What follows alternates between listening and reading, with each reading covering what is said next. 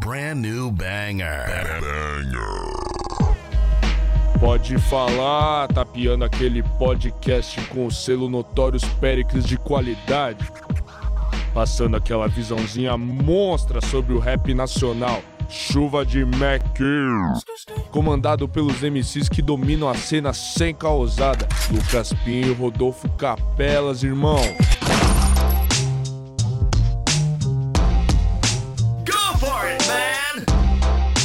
Salve, salve pessoal, estamos aqui começando mais um Pode Falar Podcast, seu podcast de rap nacional, funk, de RB, rap geek, cyberpunk. Quem tá ligado, tá ligado, mas sem edições aí, a gente já explorou muita coisa.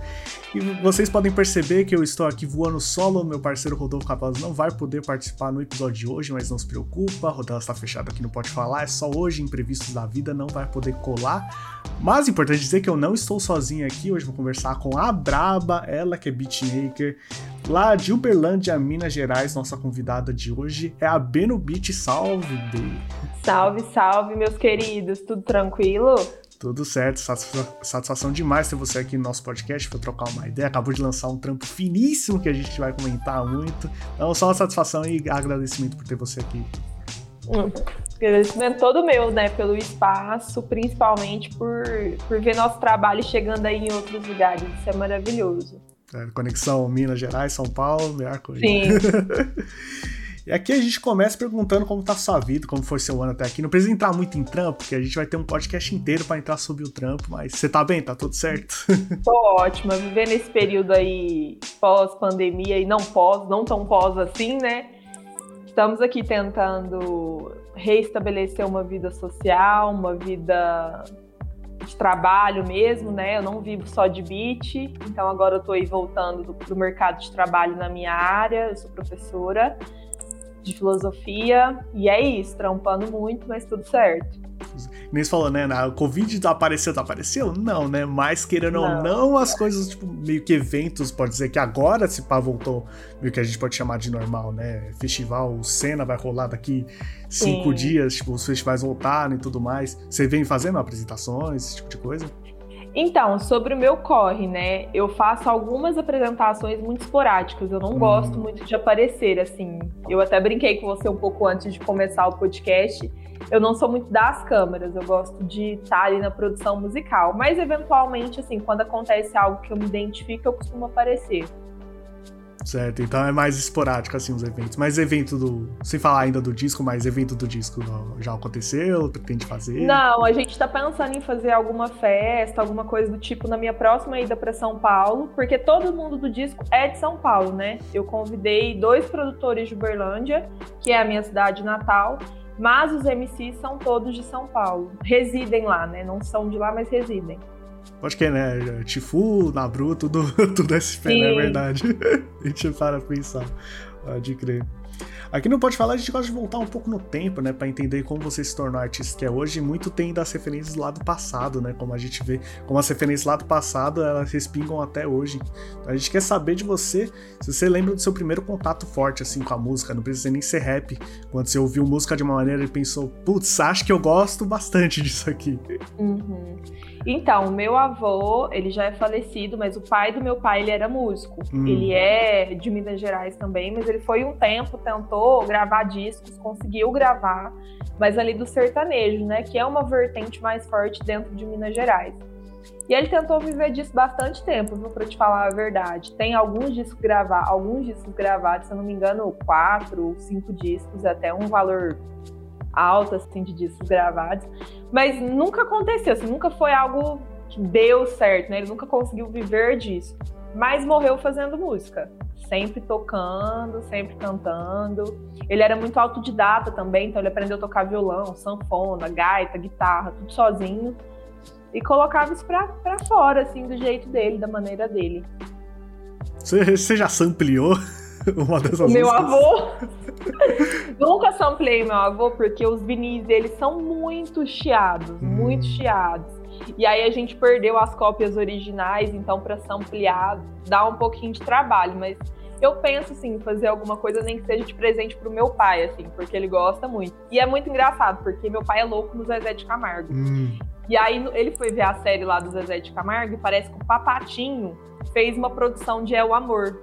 Ele fez um remix de É o Amor pro Zezé cantar, né? E ele falou, filha, é isso que você faz? Será que você poderia fazer isso pra mim? aí eu, é, tudo bem, né? Pelo menos eu acho que ele já tá entendendo o que eu faço. E é isso. É, se pensar, né, uma, uma geração atrás, né, não sei se tem esse conhecimento inteiro de, tipo, beatmaker, o que seria um beatmaker, tipo... É, hoje ele fala que é o toque da música. Eu falo, é, pai, é por aí mesmo, é o toque da música. é, tá certo, né? É o toque. É, não deixa de estar tá errado, né? Errado não tá, né? Aí isso é tentar deixar a maneira mais simplificada possível, Sim. pode ser dizer que é isso. E essa influência aí da família fez com que você se interessasse em fazer música também, porque, querendo ou não, né, os estilos e vertentes são totalmente diferentes, né? Assim, sendo muito sincera, hoje eu tô com 26 anos, né? Quando eu, Brenda, decidi que eu queria fazer música, meu avô já tinha morrido já fazia um tempo, e eu uhum. decidi fazer canto. Eu fiz o caminho contrário da produção musical. Eu comecei a fazer canto ali com mais ou menos 16 anos. E eu detestei. Eu gostava só das aulas práticas, eu nunca gostei de, de muita gente, de ficar fazendo coisas perto das pessoas, isso me incomodava muito. E aí eu fiz ali mais ou menos um ano e parei. E aí meu rolê com a música mesmo volta a acontecer em 2019, porque eu fiquei doente, eu tive uma doença muito grave, e meio que eu fiquei muito bad, tá ligado? Muito bad. E aí eu falei, mano, vou precisar achar alguma coisa aqui pra né, dar um up aqui na minha vida, porque o bagulho tá, tá sinistro, ficou muito sinistro mesmo, real. Eu recebi um diagnóstico de esclerose múltipla, uhum. e aí isso afetou várias partes do, do meu corpo mesmo, né? Afetou minha visão, afetou a minha coordenação motora e tal. E aí, conforme eu fui produzindo, é até engraçado, o meu diagnóstico foi mudando. Então hoje eu ainda tenho o, problema, mas o problema mudou o nome, é uma coisa mais leve, enfim, eu, eu acarreto muito essa cura à música, sabe? Porque eu, eu depositei tudo que eu tinha na música. E só depois disso que eu comecei a ficar boa. Caramba, né? Às vezes fala, né, o dilema, tipo, música salva vidas, parece que foi na prática, é, né?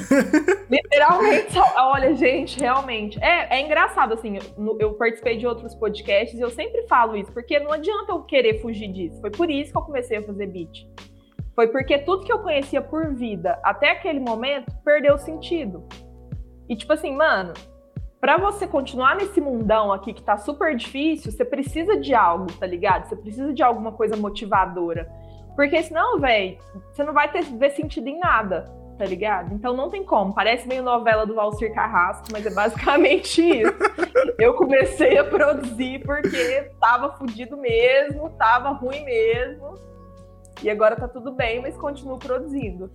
Eu achei interessante, você falou, né, que não gostou no começo da aula de canto por ser um negócio que pessoas, tipo, te olhando, fazendo, era algo que te incomodava. Se pensar no beat, muitas vezes é o, é, tem o processo de você sozinha no seu quarto, você tá criando, né? Tipo, você. Exatamente. Somente você consegue fazer isso com o computador ali. Sim. Então isso foi, tipo, uma, da, uma das coisas que te. Como dizer, tipo, te agradou para você fazer beat, né?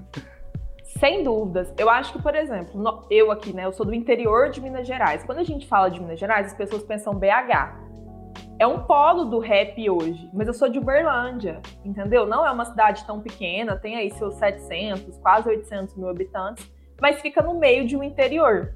Então tem uma cultura totalmente interiorana. Então, assim, eu nem conhecia beat, eu nem sabia o que, o que, que era beat, entendeu? Aqui a gente tem muito MC, é uma cidade muito forte de MC, de bastante galera do grafite, mas produtor se ouvia falar pouco. Então, realmente, assim, eu fui me interessar quando eu pensei, tá, eu gosto muito de arte, mas sabe quando você gosta de uma coisa que você não encontra a sua forma de fazer? Eu sempre me interessei por arte, mas tudo que eu tentava não dava certo. Eu tentava desenhar, eu não era boa. Eu tentava cantar, tá. As pessoas falavam que eu era boa, mas não são as pessoas. Eu tenho que me sentir boa e, para além disso, eu tenho que me sentir confortável arte para mim é um lugar de conforto. Não pode ser um lugar que você se esforça demais assim. Nossa, eu preciso cantar e eu preciso estar perto aqui, aprender a conviver com as pessoas me olhando, nananã. Não era isso que eu queria. Eu queria algo para ser leve, saca? Uhum. E o beat foi isso, foi esse bagulho natural, foi acontecendo natural. Entendi, que massa. E quando você aprendeu foi FL Studio? O que, que você usou no. FL12, FL12, 12. Eu fiquei nele, ó, comecei a produzir em 2019 até esse ano. Eu troquei de FL esse ano, que aí eu fui trocar de computador e aí todo mundo falou, B, já chega, né? Sai da época da pré-história. Vamos aposentar? Vamos aposentar, né, B? Trocou de computador, vamos trocar de FL também. Aí esse ano eu troquei pro 20, mas por mim eu tinha ficado lá no 12, não tinha problema não. O 20 é o atual, tipo, é o de hoje em dia? Ah, tem uns 20 pontos qualquer coisa, né? mas ainda é 20. É, mas ainda é 20. Caramba, do 12 pro 20. É, não, foi um salto. Um saltinho, legal. Eu falava que eu faltava produzir beat nas pedras, tá ligado? Igual o povo da caverna. Eu falava, gente, mas eu gosto, saca? Não, eu te entendo, eu sou editor de vídeo, né? Eu também por muito tempo fiquei no meu Premiere CC ali. Eu, eu entendo, tem o seu carinho pelo programa, como ele é. Eu sei que ele ainda é o mesmo programa, mas tá do jeitinho que eu gosto. tá do jeitinho que eu gosto, é isso. E é muito engraçado, porque tinha até uma coisa meio que de insegurança. Eu pensava que se eu mudasse de FL, eu não ia conseguir mexer no programa. Sério? Porque, assim, o problema que eu tive, eu tive umas sequelas meio que na memória, tá ligado? Hum. Então, minha memória, ela ficou meio prejudicada. Então, eu aprendo, mas hoje eu aprendo num processo um pouquinho mais lento do que eu já aprendi, assim, como, por exemplo, antes de ter isso.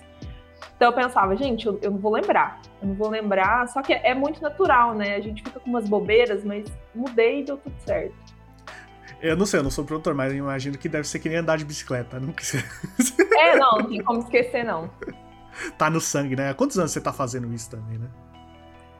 Não, não, é tanto tempo, né, velho? Porque se a gente for pegar os produtores aí da cena mesmo, que estão aí na cena há muito tempo, os caras estão fazendo isso há 8, 10, 15 anos, né? Eu comecei em 2019. Não é tanto tempo assim, não. Mas, assim, fazendo todos os dias. No, no, meu primeiro ano, assim, de produção musical, era todos os dias. Eu trabalhava, eu chegava do trabalho e era ali até 10, 11, meia-noite. Isso eu saía do trabalho 1 e meia da tarde. Então era da 1h30 até as 22 horas, assim, direto, e eu não parava e todo mundo, Brenda, não é assim que aprende, tá ligado? Vai devagar. Eu, mano, é o meu tempo, é o meu jeito de aprender, e eu quero mergulhar nisso aqui, porque se eu não aprender, eu não vou sossegar. E aí é isso, não aprendi tudo. Eu falo que a produção musical é um universo, né? A gente não aprende de um dia pra noite. Sim. E sempre que você achar que aprendeu uma coisa, você tem que aprender novas. Então eu ainda sou uma criança, assim, perto das grandes pessoas, dos grandes produtores. Mas estamos aqui, caminhando. Ah, é um negócio que nunca vai, tipo, é assim que se faz e acabou. Ele vai se transformar uhum. para sempre, né? Daqui a pouco vai, sei lá, chegar o um plugin X que vai mudar como se faz algum outro processo. Então eu acho que é uma aprendizagem eterna ali. Sempre vai ter coisa para aprender e muita coisa para fazer. Mas, cara, então você, você trabalhava fazia beat, dormia, trabalhava, fazia beat, dormia. Essa era a minha vida. Mano, e tipo assim, pra eu conseguir sair uma e meia da tarde, eu tinha que entrar no trabalho tipo 10 para 7. Então era muito cedo, muito cedo. Eu falava, gente, o que, que eu tô arrumando na minha vida? O que, que eu tô fazendo? Mas fiz, e foi isso. Mas foi que foi. E você disse que a UFL, né, sempre foi. Você teve alguma curiosidade de aprender alguma outra coisa? Ou você acha que. Tipo, como você aprendeu também? Foi YouTube? Mano, foi assim. Primeiramente, YouTube, você vê ali como é que você aprende como que abre o programa, como coloca no tempo.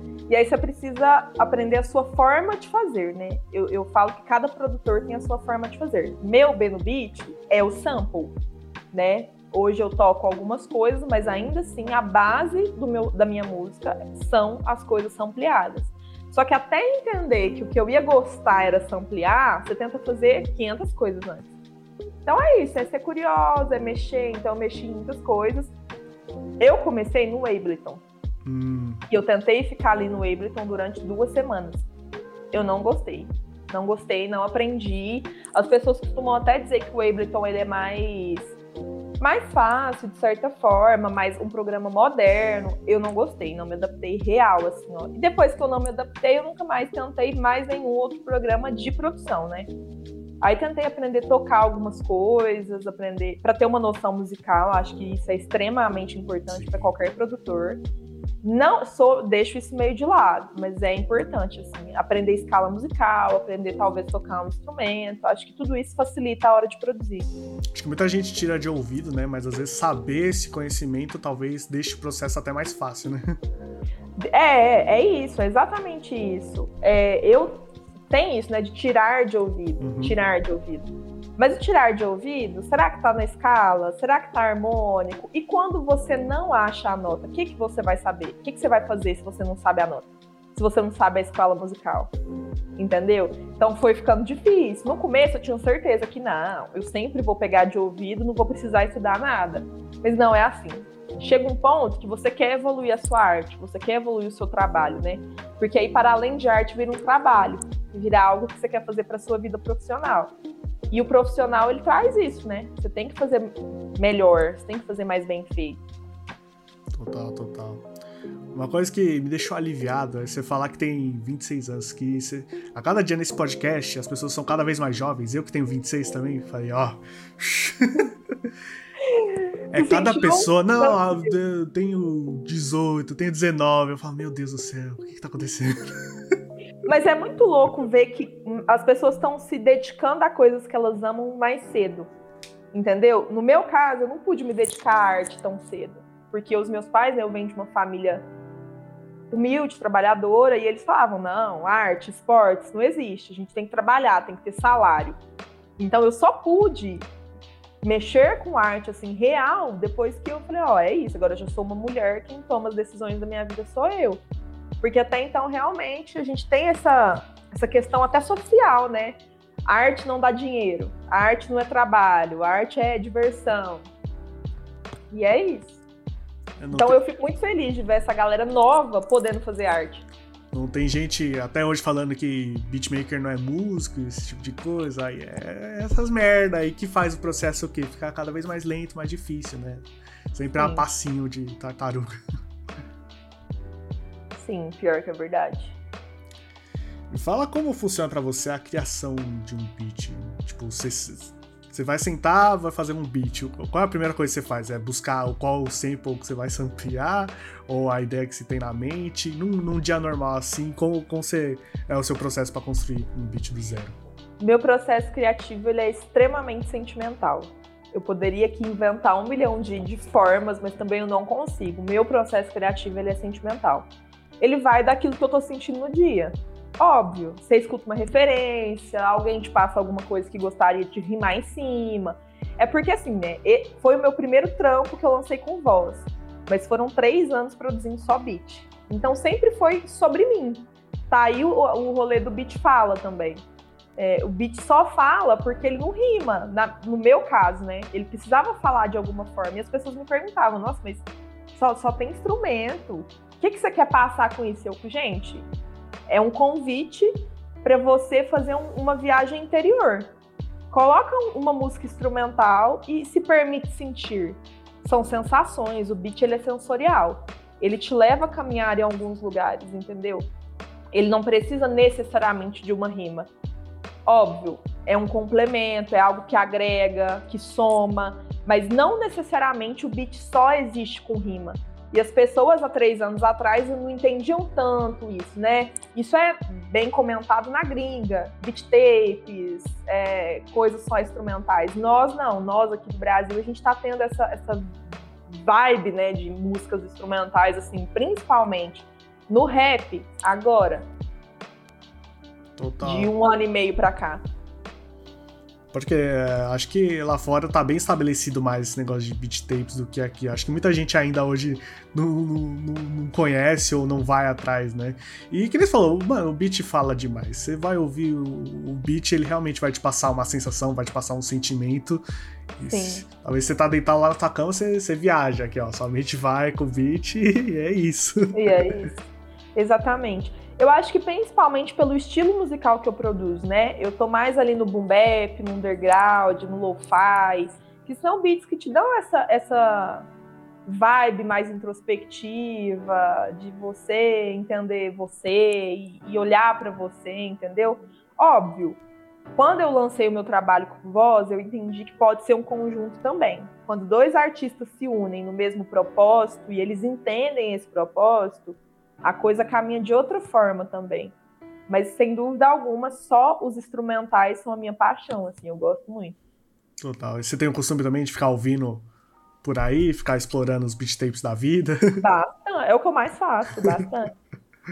Só, suas playlists, Spotify, é tudo, tudo feito. Normalmente, normalmente, normalmente. E eu gosto muito de participar do Beat Brasilis, né? E aí eles estão nessa caminhada já faz bastante tempo, bastante tempo.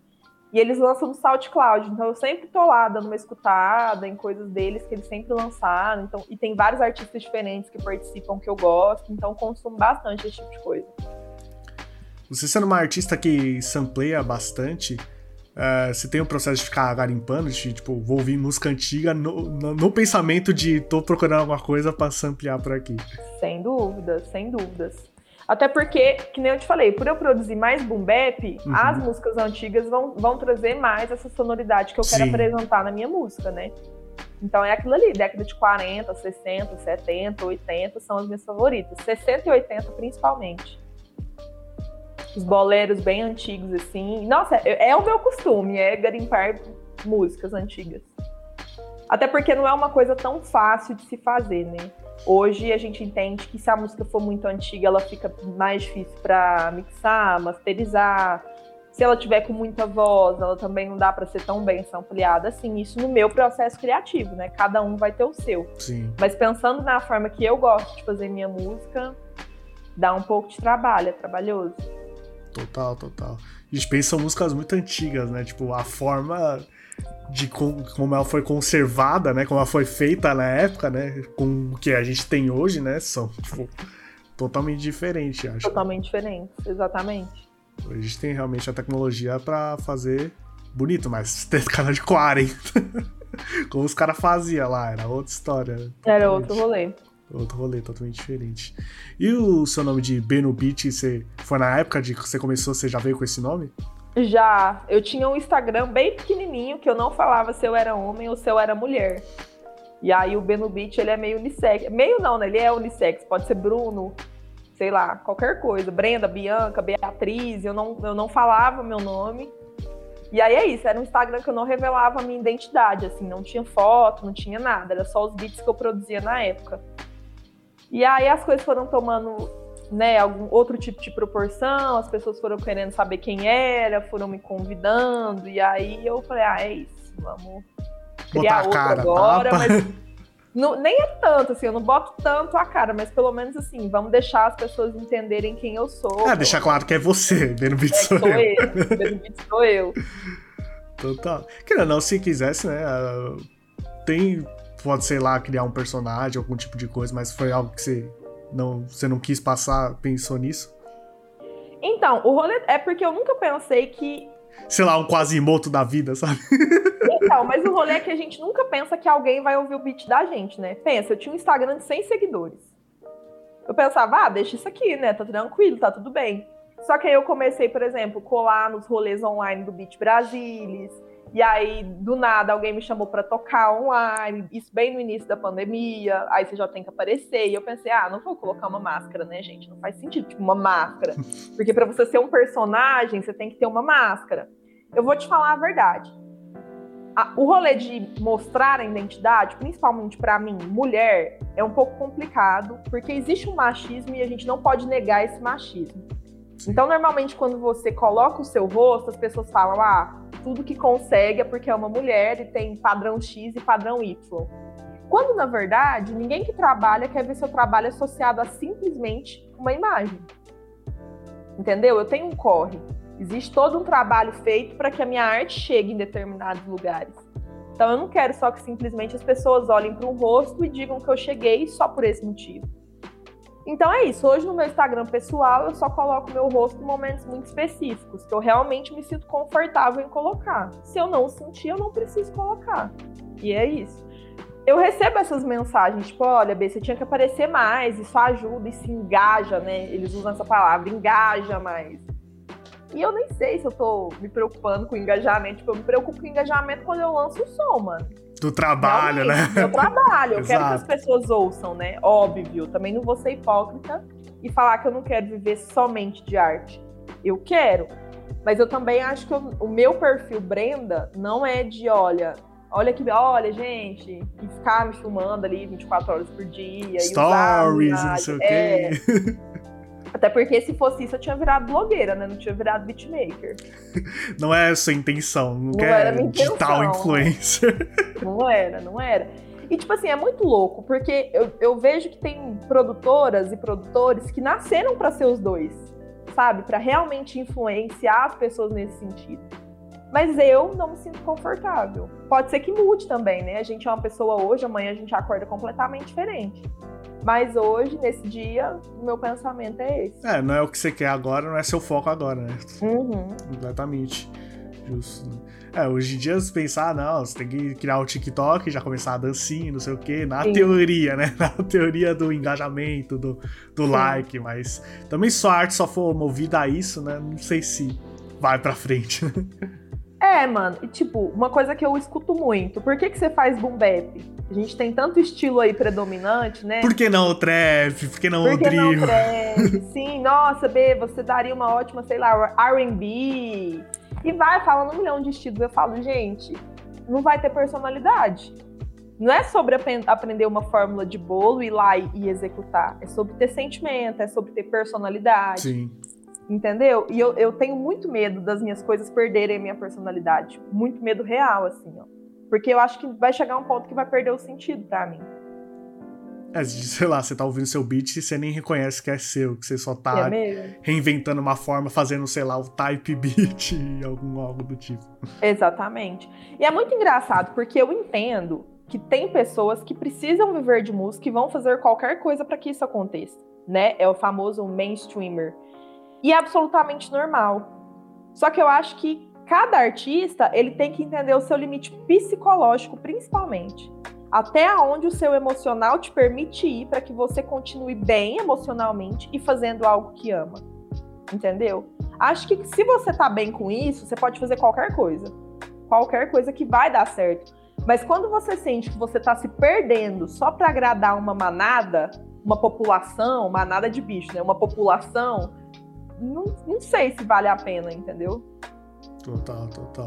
Mas você, por curiosidade ou por vontade, já fez esse tipo, um trap ou algo do tipo? Já, eu até posto. Sempre que eu tô produzindo alguma coisa diferente, eu posto. Só que é engraçado também porque eu sempre vejo a minha personalidade. Eu tô fazendo um trap, eu fico, nossa, mas isso aqui tá a cara de tudo que eu produzo. Sim. eu fiz um drill também esses dias, eles, B, é um drill, mas que parece B no beat, parece. Eu falei, ah, gente, que bom então, né, pelo menos. Porque é, né? Porque é vendo o beat, então que bom que pareça, né? Que bom que parece. Total. Isso até ainda numa pergunta que eu tinha separado, né, sobre quando eu conversei com o Nightmare Beats, ele falou que os beatmakers, produtores musicais costumam buscar a sua própria marca, de ter algo que você ouça, você como ouvinte ouça e fala, nossa, é a B no beat, porque eu reconheço, Aham. reconheço aqui elementos. Então você naturalmente tem isso também, tem algo que você veja que, tipo, preciso colocar no meu beat porque é meio que minha marca registrada isso. Tem. Eu acho que é o sam os samples. A forma que eu corto os samples. Isso, assim, tirando de coisas que as pessoas já me falaram. Tipo, B, é, é- é- Isso é seu. Isso aqui é seu. E eu, é, realmente. E depois parando, assim, produzindo já um certo tempo, parando pra ouvir o- aquilo que eu produzi, eu percebo que realmente eu tenho uma forma ali de samplear e, e de mapear o meu beat, que ele vai em todos os beats que eu faço. Entendi, tem, sei lá, um esqueleto ali, Tem um coisa do tipo. esqueleto, é, essa é a palavra, tem um esqueleto. Justo, justo demais. Um pouco sobre tags. Eu Tenho sempre curiosidade sobre tags quando, quando você coloca, tipo, é, sobre as suas. Você tem alguma assim, especial? Você, tipo, pensa na hora que de fazer, de, tipo, sei lá, eu preciso ter uma tag, ou algo do tipo? Eu tenho tag desde a da primeira beat tape que eu soltei, que foi lá em 2020, foi. Foi 2020 a minha primeira beat tape. Só no SoundCloud já tinha uma tag. Todo mundo me falou, Brenda, a tag é uma marca d'água. Sim. É o que faz ninguém roubar seu beat.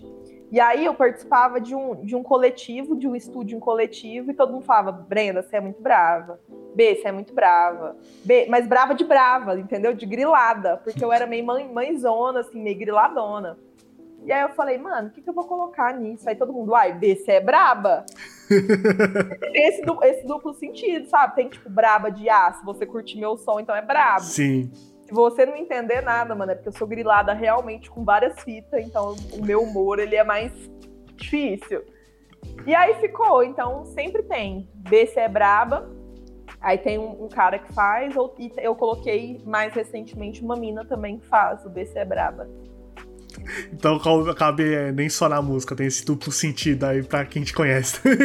Tem, tem esse duplo sentido. É, porque, tipo assim, pode soar um pouco soberbo, né? Tipo, B, você é braba. Mas não é braba de, de boa. Isso aí é pessoal, você que vai dizer. Mas é braba porque realmente eu, sou, eu sou mais nervosa. E você se considera mesmo um pouco mais nervosa? Ah, não sei. Eu gosto meio do preto no branco, do branco no, no preto, assim, tudo mais organizado. A desorganização me, me incomoda um pouco. E aí, tipo, mano, era duas minas no estúdio e sete caras, seis caras. Então chega um ponto que as minas tem que meio que, ó, gente, organização. Pra Tomar ordem na casa. Então, entendeu? Vamos organizar isso daqui. Mas é isso, sempre foi uma grande brincadeira, mas que acabou pegando. Total, se, se cabe nos dois sentidos, né? Tanto pessoal, tanto no, no trabalho, acho que é perfeito, então, né? Uhum. Totalmente sua cara. Legal isso. Você tem algumas beat, é, beat tapes aí já lançadas. Quando você pensou nesse processo de querer lançar esse tipo de projeto? Ó, oh, sendo sincera mais uma vez, ninguém queria rimar. Ninguém queria. Quando você tá começando, de, e quando você tá começando numa cidade do interior, mano, Difícil. sendo muito sincero, o povo não tá nem aí pro que você tá fazendo, entendeu? Você tá doido? E eu tentei o processo convencional, que foi pegar e-mail da galera, mandar beat. Eu não recebi resposta de ninguém. Todo mundo me ignorou. Tipo, mandar catálogo, assim? Mandar, mandar catálogo, mandar beat. E, tipo assim, nossa, vamos ver, né? Se alguém vai querer rimar. E... Mas assim, hoje eu entendo também que é um mercado que tá crescendo. Faz realmente dois, três anos que o mercado da produção musical tá em ascensão. Então hoje já tem muitos produtores. Então, boto fé que os artistas recebem muita coisa. E aí eu falei, ah, mano, eu quero mostrar minha arte, eu quero ter minha arte em algum lugar. E eu falei, é isso, vou lançar beat tape.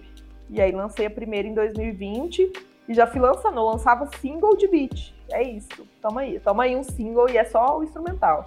Mas eu criava um nome, eu criava um conceito, eu tinha mania de usar minha rede social a favor desse conceito, então eu sempre postava a capa, por exemplo, do single e escrevia o que, que aquele single significava meio que como um norte, assim, pra pessoa que fosse ouvir, sabe? E é isso. Tipo, preparando o terreno ali do que. É... O que você vai encontrar. Tipo. É, porque quando a gente vai produzir um CD, não tem uma inspiração, um foco, um conceito, sim, total. Um conceito. Então, sem todas as beat tapes que eu soltava, a primeira coisa que eu criava era um conceito. E aí ali eu já trabalhava em cima disso e lançava. Não tem por que não ter também. Logicamente pode ter, né?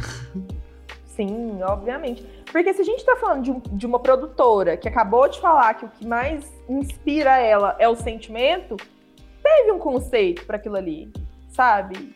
Teve um sentimento que estava mais presente. A minha última beat tape chama O Que Não Valia. E foi uma beat tape que eu fiz assim, em período pandêmico. E aí foi que para mim a gente estava começando a entender que nem só de dinheiro vivia o mundo, né? A pandemia veio para entender que a gente precisa das relações sociais, que o respirar um ar puro era muito importante, tá ligado? E aí foi isso, aí lancei esse instrumental. Foi meu último. Que aí depois já veio recém-chegado, né? O filho que saiu do forno, o Loops Undergrounds. Não, aí veio uma produção com o DJ1. Hum. Ele fez Jazz Beats Volume 3, que é só de instrumental também. Aí eu entrei, que foi meu último projeto. Aí também tem uma galera, acho que de Curitiba, Endorfines. E aí a gente lançou uns projetos dos sentidos. No final do ano também, novembro ou dezembro do ano passado. E aí foram minhas últimas produções só instrumentais. E aí esse ano veio Loops Underground. Total. Então como foi esse processo aí de seu primeiro projeto com voz? Você pensou que tinha chegado o momento certo para começar a investir nisso? Então, aconteceu meio que espontaneamente. Eu fui para São Paulo ano passado, em junho do ano passado. Esse projeto começou a ser idealizado em junho. Eu fui de forma despretensiosa para São Paulo, meio que para conhecer uma galera que eu já conversava, produtores. E aí foi acontecendo de, ah, vai no estúdio, vai em outro, vai no estúdio, vai em outro, e você vai conhecendo pessoas. Sim. E aí você vai entendendo também que, putz, cada um tem sua história, cada um tem sua vivência, e eu acho isso muito rico. Isso agrega muito. E aí foi, ali mesmo, um pulava num beat, outro pulava em outro, e eu percebi, gente, eu tenho quase que um, um EP pronto, talvez seja a hora, né? E ouvindo aquilo que a gente tinha produzido junto, eu pensava, olha, eu acho que eu não perdi minha identidade produzindo com alguém. Muito pelo contrário, eu acho que agregou muito naquilo que eu gostaria de passar. Tanto que eu falo que, mano, se eu rimasse, eu teria rimado como eles, porque foi algo foi algo pensado muito junto, muito em conjunto. Tem o Tfu, tem a Nabru, mas também tem meninos que são do underground, que produzem há muito tempo, cantam há muito tempo, mas que não tem essa visibilidade toda, sabe? E que são pessoas muito boas, que é o Lucas Mike, o Perim, o Bonsai. São caras muito bravos, mas que, mano, não, não tem tanta visibilidade assim. E que quando eu conheci, eu falei, que isso? Vocês são muito monstros. Vocês são muito bons. Entendi, legal. Então meio que aconteceu naturalmente e no final você se viu, ah, se eu juntar mais isso aqui, mais isso aqui, acho que a gente constrói um filho aqui. É, assim, quando eu voltei para Uberlândia, eu fiquei 15 dias. Quando eu voltei para Uberlândia, que eu fui ver tudo que eu tinha produzido, eu falei, é, ficou bom, acho que isso aqui dá para ser usado em alguma coisa. E aí eu fiquei pensando, aí soltei alguns feats, soltei dois feats, soltei meus demônios ao meu favor e soltei outra que já tinha rima. Mas foi, foi tipo assim, testes, ó, vamos ver se é isso mesmo, vamos ver se eu quero. Né? Eu também não queria acelerar processos. Mas que nem eu tô falando, aconteceu naturalmente. Quando eu vi que tava pronto, eu falei, é, agora quero soltar essa maravilha. Foi mundão. Então você pretende no futuro lançar mais projetos dessa forma? Já, já tem coisa pronta, já. Já, já tô coisa... fazendo. já tô, inclusive, já tô fazendo, já tem coisa pronta. Deve sair aí no final do próximo mês ou no próximo. Agosto ou final de julho já deve ter mais músicas aí nós. Algo que a gente aprendeu aqui no podcast, entrevistando vários artistas, é que vocês nunca param. Vocês podem lançar já. um disco hoje, no mesmo dia vocês estavam no estúdio já. antes fazendo outro. Já. Não é, eu tenho duas músicas para lançar com voz que já estavam prontas da última vez que eu fui para São Paulo, que foi novembro do ano passado. Então também já tá pronto faz um tempinho. Então, venha mais para São Paulo para ter essas inspirações de músicas novas aí. Sim, sim. Mês que vem tô colando, já vou passar um tempo também. E é isso. Espero que saia dê, né? Que dê bons frutos. É isso, que venha cada vez mais EPs. isso aí, tá certo. Conta essa recepção desse projeto aí. O pessoal que te acompanhava só nos instrumentais tá aceitando legal essa nova proposta? Tá, tá. Pelo que eu entendi, foi bem aceito, né? Óbvio, é, a gente tem que entender também que o artista independente ele tem a sua própria fórmula de sucesso, né? Então, por exemplo, se você tinha 15 ouvintes e agora você tem 40, quer dizer que foi bem aceito, né? Assim, é, eu tive honra de trabalhar com algumas pessoas que, obviamente, também alavancaram o, o meu trabalho para outros lugares, me fez chegar em outros lugares. E eu, eu venho colhendo frutos disso. Então, com esse projeto, eu, tenho colhido novos frutos, tenho colhido novas, é, novos contatos, porque é isso, né? Brenda, você é de Uberlândia, como que você conhece outras pessoas? É pela internet. A internet ela é um mal, mas ela também é um bem. Ou ela pode, tipo assim, te saturar, ou você pode usar ela para coisas boas. E eu acho que esse contato com pessoas de fora facilita muito a internet, sabe? A, a internet é um lugar que. um facilitador nesse sentido. É, você grava podcasts, é um negócio. Sim, sim, ajuda muito. É, a gente não estaria aqui se não tivesse internet, exatamente. Sim, é isso. Então tá, essa é a magia, né? A gente se conectar de onde a gente está pro Brasil inteiro, um monte de gente. Uh, tem várias histórias aqui de pessoal que tem projeto inteiramente com produtor e nunca viu pessoalmente porque não teve oportunidade ainda. Sim. E é tipo, a pessoa é tipo irmão, sabe? É totalmente aproximado desse laço. Então, é louco. Ainda mais que diz você como produtora trabalha muito com a pessoa te envia a voz, você manda beat, acho que isso é normal, Sim. né? Uhum. Não dá pra todo dia todo mundo se unir no estúdio e e fazer acontecer. É, não dá. Principalmente por isso, né? Eu produzo mais a galera de fora. Aqui da Sim. cidade mesmo, eu não tenho tanto esse contato com os meninos. Normalmente, santo de casa não faz milagre, né? Minha mãe costuma falar essa, essa frase, assim. Então, realmente, eu, eu sinto que eu sou mais procurada pela galera de fora, pela galera de Curitiba, BH, São Paulo, Rio de Janeiro. Então tem muita coisa engatilhada, mas que eu já vinha conversando com essa galera há muito tempo. E eu sempre deixando para depois, ó, oh, gente, eu ainda não produzo voz, ainda não quero, deixando para depois, deixando para depois. E aí quando eu abri esse espaço, deu tudo certo, tem gente procurando e é isso. É isso. Então o projeto já tá abrindo umas portas novas, você já tá percebendo isso? Ah, sem dúvida alguma sem dúvida alguma. Total. Então, o pessoal que, sei lá, a MC tá vendo o podcast aqui queria trabalhar num beat seu. Entre em contato ali, pode acontecer. Vamos conversando. vamos é, conversar. Vamos conversando. Eu não trabalho mais, por exemplo, com venda de beats. Hum. Eu trabalhava com isso, mas não é uma coisa que eu já gostava de fazer. Então, assim, eu me sinto muito confortável quando eu conheço o trabalho de alguém e, e eu tenho vontade, sabe, de falar, oh, vamos trampar, vamos produzir, vamos fazer alguma coisa. Até porque é isso, assim, como eu ainda não vejo como uma forma de ganhar dinheiro totalmente, óbvio, me gera dinheiro, gera, mas não é o meu sustento primário. O meu sustento primário é a minha profissão. Primária, né? Aquilo que eu comecei fazendo. Então eu, eu me sinto meio que com essa regalia de poder escolher com quem trabalhar, sabe? E é isso, eu gosto de trabalhar com pessoas que eu me identifico. Mas me mandando som, a gente escuta, a gente senta e pode ter certeza que se eu achar que não dá nada, eu, eu sou muito sincera, eu sou muito realista, porque eu penso o seguinte: nem o MC, nem a produtora vai querer um trampo na rua que a gente não se identifique. Total. Que a gente não gostou, que a gente não sentiu, sabe, paixão por fazer aquilo dali. Então é tudo. Deixa acontecer naturalmente. Grande exalta samba já falava. grande, grande filosofia. Grande filosofia. Total, mas acho que isso falou é, é, muito importante. De tipo, talvez até dar um feedback, tipo, não, não me identifiquei, acho que é tipo. Acho que é melhor do que vamos ver, aí ignora e é isso. É, não, eu, eu tento. É porque assim também, eu não consigo responder todo mundo que me Sim. manda mensagem. Até porque existe outro trabalho, eu preciso me dedicar para esse trabalho, preciso dedicar às produções, eu não tenho tanto tempo quanto eu gostaria. Mas na medida do possível ali, que eu vou olhando os directs, que eu vou olhando o e-mail, eu tento responder tudo na mesma hora. E é isso, porque às vezes também o povo acha, ah, eu também pensava isso, ah, às vezes a pessoa é super metida, nem olhou o que eu fiz. Às vezes não deu tempo. Às vezes ela realmente não olhou porque ela não conseguiu olhar. Sabe? Tipo assim, às vezes eu olho e tem 15 directs. Eu não consigo responder 15 directs se eu estiver fazendo outras coisas.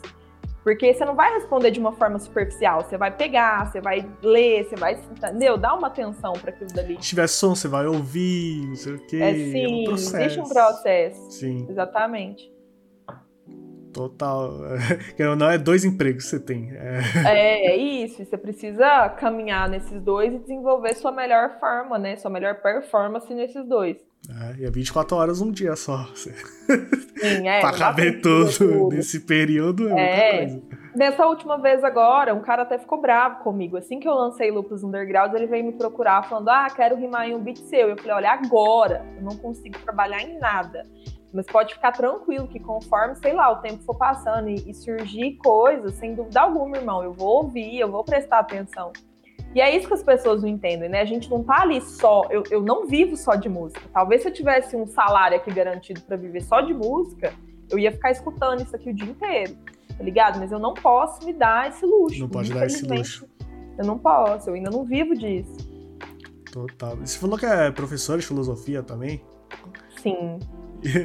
É, algo que eu tenho curiosidade de saber é se essa segunda profissão ela influencia a primeira. O primeiro que eu falo, tipo, se a produção musical e filosofia tem alguma conexão na hora de você fazer, tipo, alguma coisa que você tá vendo nenhum influencia em outro e vice-versa.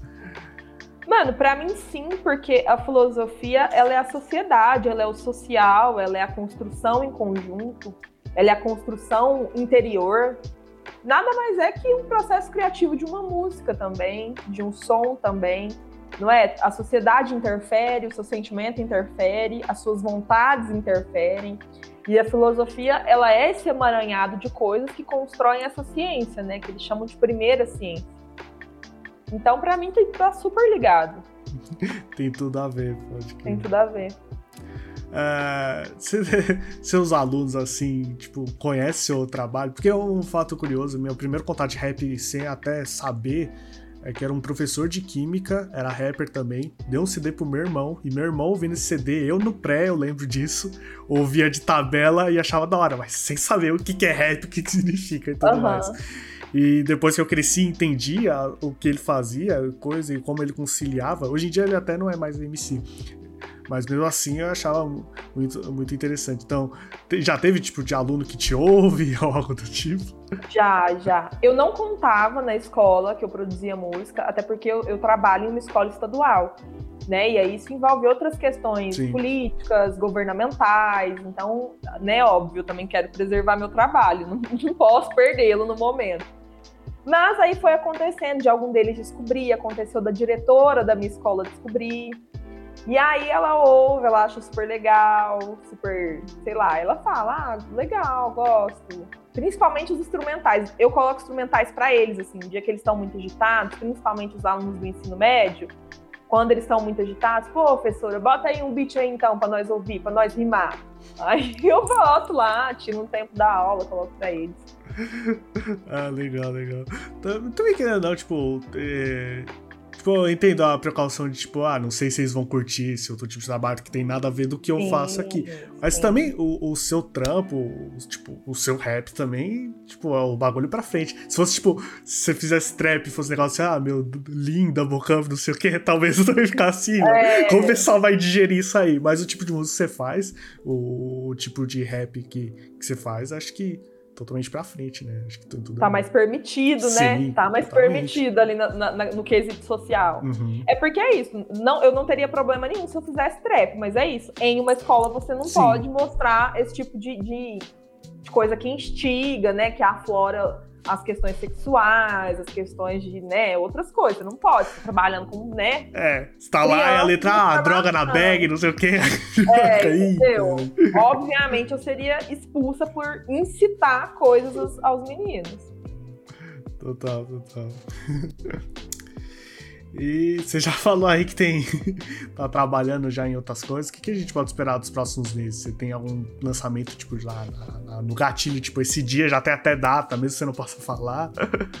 já tem uma coisinha aí pronta, já com um cara bem. Dois caras bem legais, assim, do underground. E é isso. Tem outras coisas, mas nada ainda que eu possa falar. Porque é muito incerto. Eu sou meio, sei lá, dá pra virada. Se eu acordar e achar que não é isso, eu cancelo tudo, não solto nada e começo do zero, entendeu? Aconteceu já, tipo, o lançamento é de aqui, tá tudo certo, quase na plataforma digital, você. Não, já. Não quero mais quase tinha subido, quase. Porque depois que sobe, eu não sei nem se tem como voltar como pra voltar, trás. É, não sei direito como é o processo, mas é, imagino que não é só se colocar o arquivo e vai. É, depois que eu coloquei tudo, eu já não sei, mas já aconteceu. De eu estar tá meio que com, com as vozes, com tudo, falar, ó, oh, não vou lançar.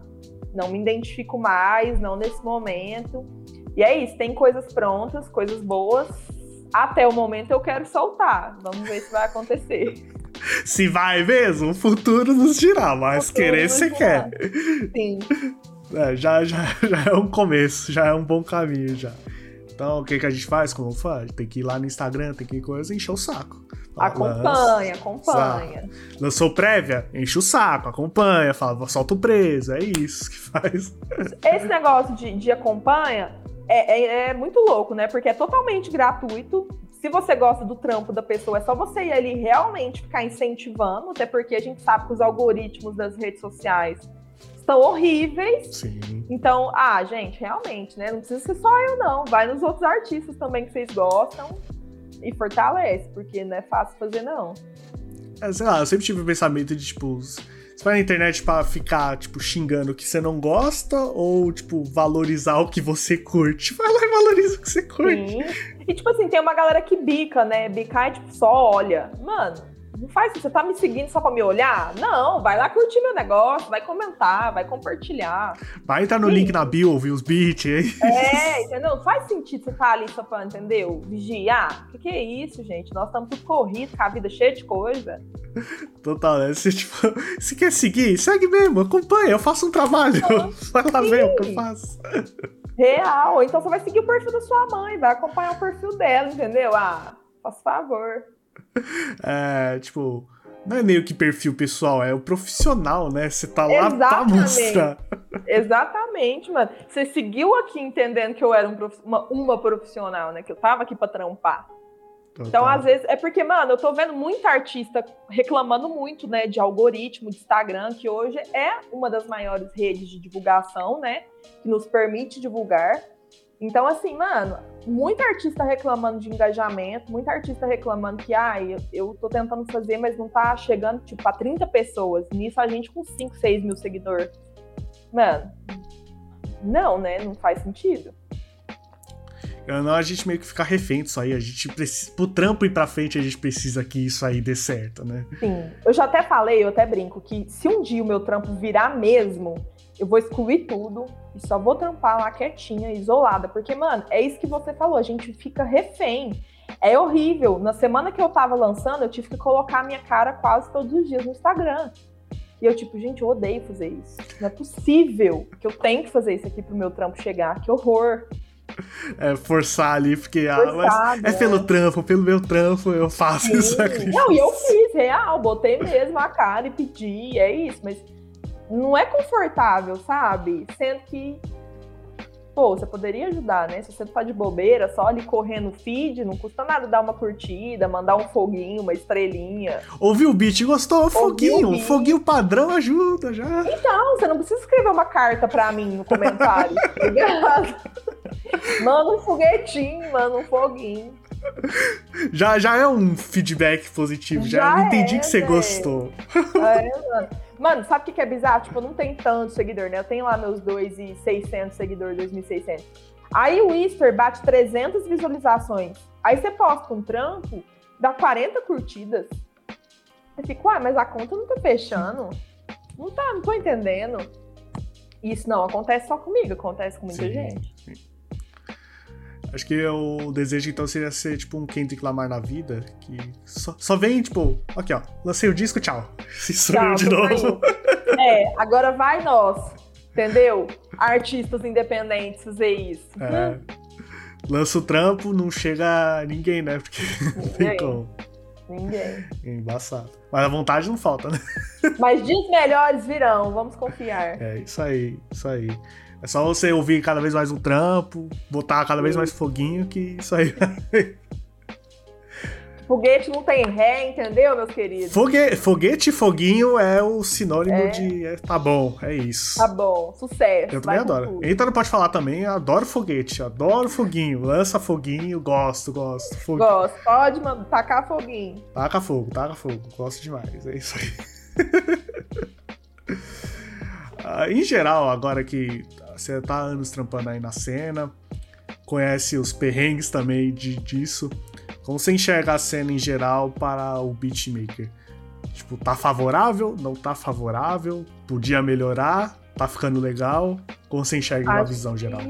Podia melhorar. Já esteve menos favorável no, no quesito, olha, beatmaker realmente era totalmente desvalorizado. Isso conversando, inclusive, com pessoas que vieram antes de mim.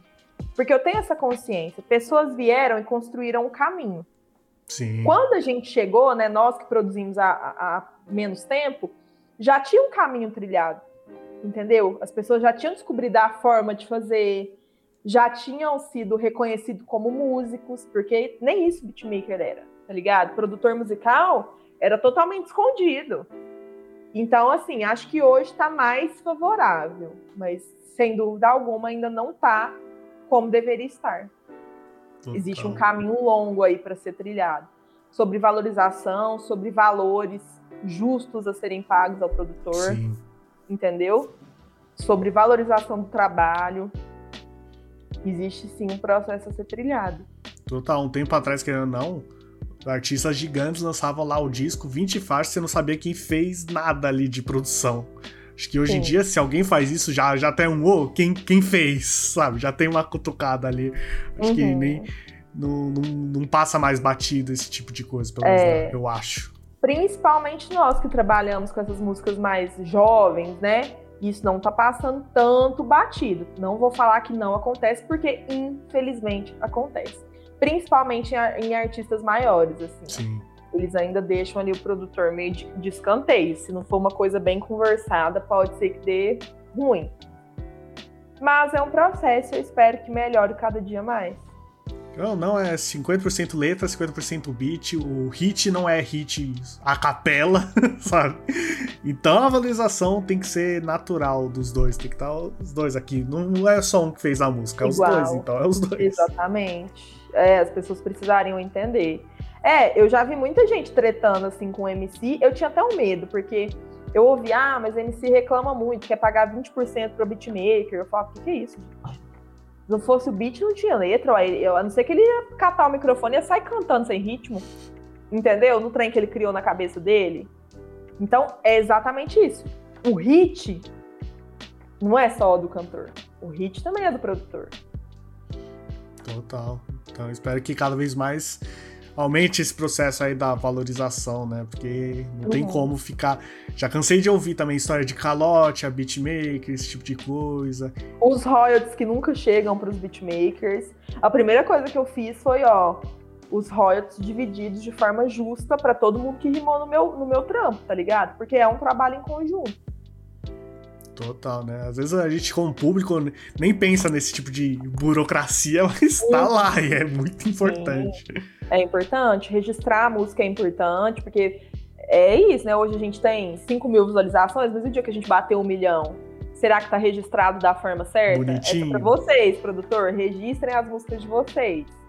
E isso é extremamente importante. É isso, passa a visão. É importante demais isso aí todo esse processo, fazer tudo bonitinho, né? Tudo da forma como tem que ser.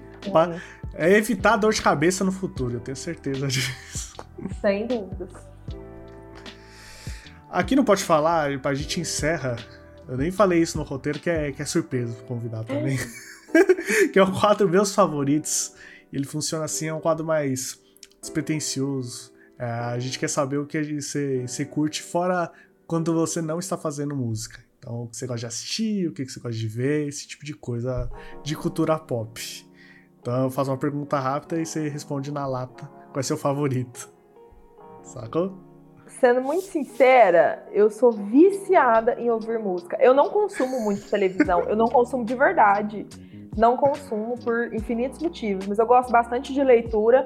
Então, sempre que eu não estou produzindo, eu estou lendo algo sei lá, sobre coisas que eu gosto mesmo. Política é uma coisa que me interessa muito, feminismo é uma coisa que me interessa muito, então eu sempre tô lendo. Trago isso da filosofia, né? Lá a gente lê bastante. Imagina, filosofia deve ser livros e livros, imagina de Sim. Vamos lá, se não, se não tiver pergunta, eu até mudo pra encaixar em você também, tipo, seu livro favorito. tipo. O Capital, do Karl Marx. Tem, Como tem na lata? Tem. Tem, é esse. É um livro que eu tive que ler os três livros do Marx, do Capital, para fazer meu TCC, e eu sou completamente apaixonada por filosofia política. É algo que eu me interesso muito. Qual é seu filme favorito? Hum... Algum que você viu Ai, e gostou, já vale. Aquele, é uma animação, não sei nem se é da Disney, que o Soul, Soul, que ele é músico Soul também. Soul é Disney Pixar. É Soul, super bonitinho o filme, eu amei. Uma puta lição também, real.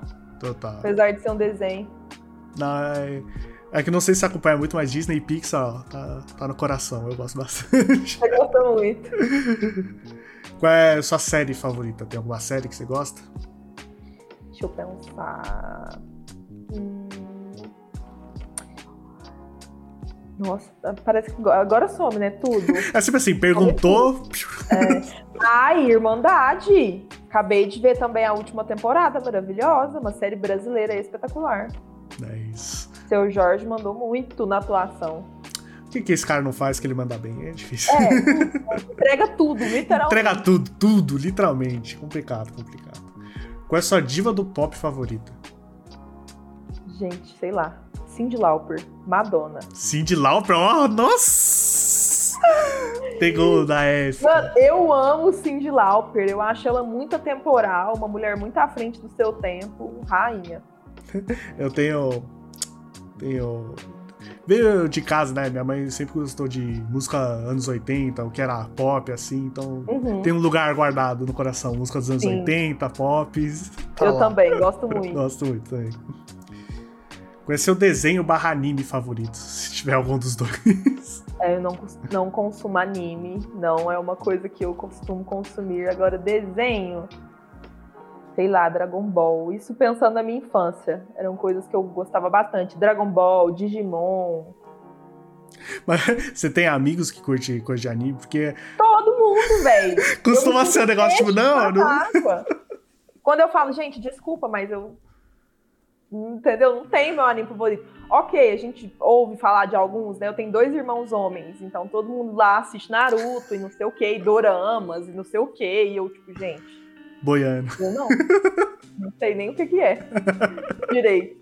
É, porque tem toda uma dinastia, né? Tipo assim, quem gosta, gosta muito. É isso que eu ia falar.